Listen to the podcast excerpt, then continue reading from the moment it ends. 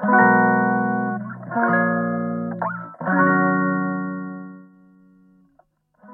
くだけで文字単価アップジャパソンです。この配信では1日10分間程度であなたの文字単価アップにつながる情報を配信しています。というかしばらくは自由に喋ります。で今日のテーマは自分の人生に必死になるとうまくいかなくなるです。自分の人生に必死になるとうまくいかなくなるです。で、これは私自身が気をつけようっ自分自身で思ったことです。最近ちょっと自分のことに集中しすぎていました。自分のことというのは株式会社ジャパソンのことですね。どうやって収益を安定させようとか、あるいはもっと会社を大きくして、今さ、私34なんですが、37までに社員を雇いたいと思ってます。で、社員雇う目安としては年商1億だなって思ってます。それも原価ほぼなしですね。まあ、原価900、9000万かけて1億年商とかだと、社員雇うほどの余裕がなくなるので、原価ほぼなし。まあ、だから、利益8000万ぐらいか。ぐらいがあれば、社員1人十分雇い続けられるかなってところで、1人雇いたい。で、1人雇えるようになれば、すっごい加速できるので、まあ、もうちょい早めるかもしれないですけどね。で、一人雇って、で、仕組み化して、組織を作っていきたいっていうのがあります。これは、ちょっと関係ないので、まあ、関係ないというか話膨らますぎなんであれなんですが。ってので、それを考えたときに、もうちょっとスピード感欲しいなって思ってしまいましたと。まあ、あの、今まであんまりスピード感っていうのを求めずに、もう着実に、めちゃくちゃ着実にやってきました。ライジャパの講座作るのも1年かけてやったし、で、1年間動き続けて、今受講生20名ですと。まあ、20名集客できてることがすごいですが、当時、当時というか昔の私からしたら考えられない。ですが、まあ、言うて20人ですと。ちょっとあれですよ。ここれ挽回するのに、この辺の表現はご了承ください。言うて20人です。で、ユーデミもまあ、0人の状態から今2000何人かな。もうなんか何もしなくても勝手に売れる土台に上がってますと。で、新しいコース出せば、あ、ジャパソンさんから新しいコース出てんだなってので、買ってもらえる？もうなんか最初の土台に乗せるのって結構苦労するんですけど、いつも。そのコールすら必要なくなった。まあ、以降、あの、新しいコード出しましたって、ただ通知するだけで、勝手に新しい人が買ってくれるような土台に乗れるような状態になりましたと。で、順調に来てたんですが、それでもスピード感がぬるいなってちょっと思ってしまって、まあ、何をしたのかというか、ちょっと自分のことに必死になってしまった。自分の人生に必死になってしまいました。で、そうするとうまくいかなくなります。で、なぜならば、みんながみんな自分の人生に必死だからです。多かれ少なかれ。もうめちゃくちゃ自分の人生変えようって必死な人もいるし、あるいはなんだ、めちゃくちゃ変えたいとは思ってないまでも、少なくともみんな必死に生きてますと。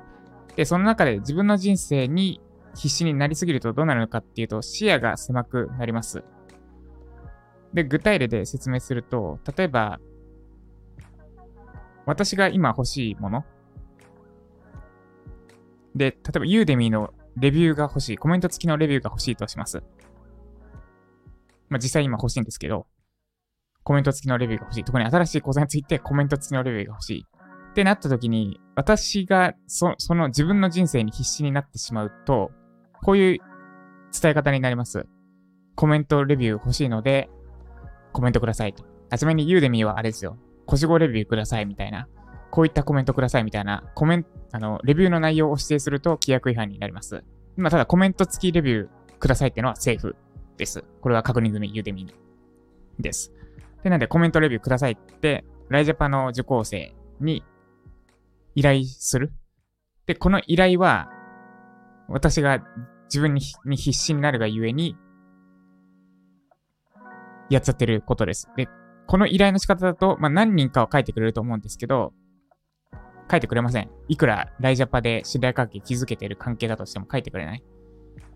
で、そうじゃなくて、自分の人生に必要なことをやっていくためには、相手の人生も考えなきゃいけない。まあ、視野を広げなきゃいけない。で、自分の人生と相手の、まあ、人生ってちょっと話大きくなってますけど、自分のやりたいことと相手のやりたいことの合致点に置かなきゃいけません。その、やってほしい、やって、やりたい、やってほしいこと。で、私で言うと、ユーデミのレビュー書いてほしいのであれば、それをやることによって、相手の人生にどんないいことがあるのかっていうのを考えなきゃいけない。で、もし相手の人生にいいことがないのであれば、それはやるべきじゃない。お願いするべきではないです。で、まあ代わりにお金払ったり、まあお金払ってレビューもらっちゃダメですけど、それはダメなんですけど、なんか提供するものがないといけない。で、まあ例えばですけど、日常レベルで文章を書きましょう。あ例えばですその、重なる案として、そう、私、この辺の小手先というか、調整が上手に、めちゃくちゃ上手な、なので、上手なんですけど、そこはちょっと、置いといて考えてください。で、例えば、ウェブライターとして、文章を書けるようになりたいんだったら、もう日常レベルで文章を書くことです。記事書くだけじゃなくて、日常レベルで書くこと。で、そのうちの練習方法。とはいえ、普段で文章を書くことってそんなに少ない。普通に生きてると少ないですよね。まあ、せいぜい LINE の返信とか、それぐらいです。で、LINE の返信でいちいちプレップ法とかやってたら、日々の業務が、日々の生活に支障が出てきてしまうわけです。で、まあ、LINE ほどもう毎日行うものでもないけど、割と頻繁に書く、書く、かつ勉強になる記述がレビューです。で、例えば、普段スーパー行ったりしてますよね。で、あと新しいお店に行くこともあるし、いつも行ってるお店、普段使ってるお店とか、普段使ってる美容院とかってレビュー書いてますか？今、どんなお店、どんな場所であってもレビューを書けます。Google のレビューもそうだし、あとは買った商品であれば Amazon のレビューもそう。で、このレビューを書くっていうのは文章を書く上でトレーニングになります。ってのを伝えた上で、で、ユーデミーもそうです。私からコース出してますが、レビュー書いてますか？ぜひ書いてみてくださいってすると、私のやりたいことと、相手にとってのやりたいことが重なるわけです。ユーデミーのレビュー書いてほしいっていうのと、レビュー書くことで、こう、こういうメリットがありますとこですね。ちなみにレビューを書くと練習になるっていうのは本当に本気で思います。あの、分析がどうしても必要になるし、あと自分に何が残ったかってのをどうしても振り返るし、そもそもこのお店なんで私はこのお店に通ってるんだろうっていうその分析眼が磨かれるし、等々ですね。本当におすすめです。で、まあ、話するんで、また戻して、っていう風に自分の人生に必死になってしまうと、視野が狭くなってしまいます。で、自分の人生だけに必死になって、自分の人生だけお願いしてしまうと、うまくいかなくなってしまう。誰も手伝ってくれない。あるいはあんまり手伝ってくれない。し、まあ、もっと悪い状態になると、なんで手伝ってくれないんだろう私はこんなに必死なのにっていう風に多責思考になってしまう。で、そうじゃなくて、まず理解すべきは、みんな各々が自分の人生に少な、多かれ少なかれ必死だってこと。で、協力してほしい、何かしてほしいことがあるのであれば、単にお願いするんじゃなくて、同じ方向、む、方向性を揃え、揃える必要がある。要は、私の人生にとって必要なことが、あなたの人生にとっても必要なことです。これは伝え方の問題じゃなくて、本当にそうなることをやるべきですってとこです。で、まあ、最近の私の反省としては、ちょっと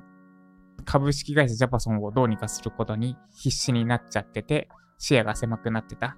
で、まあ、無茶なお願いとか、さっきみたいにレビュー書いてくださいみたいなのはあんまりしてないつもりなんですが、それでも視野が狭くなっていって、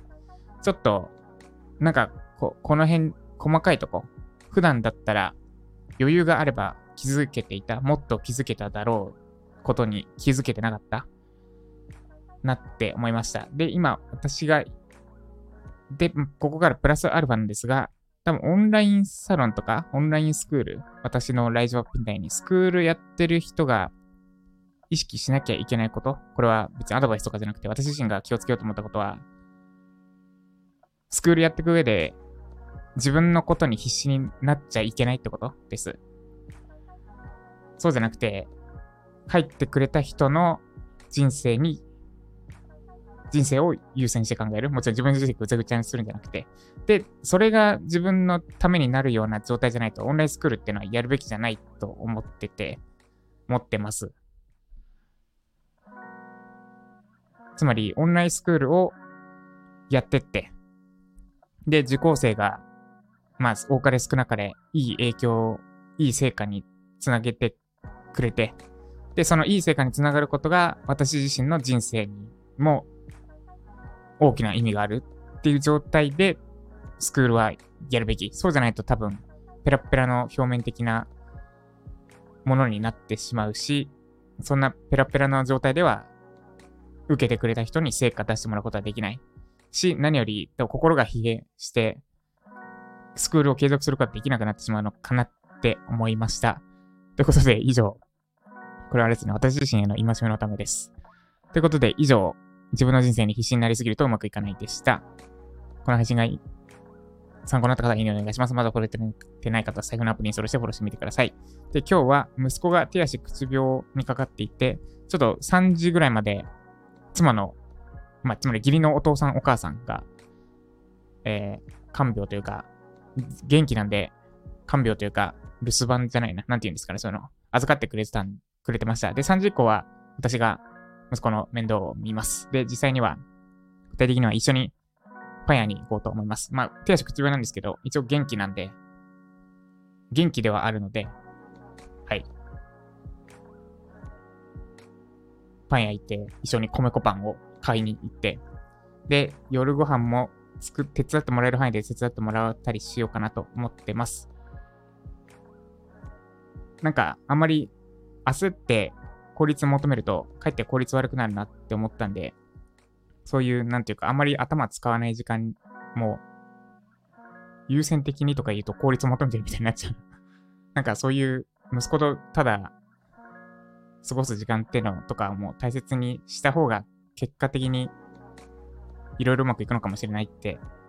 思ってます。以上、ジャパソンでした。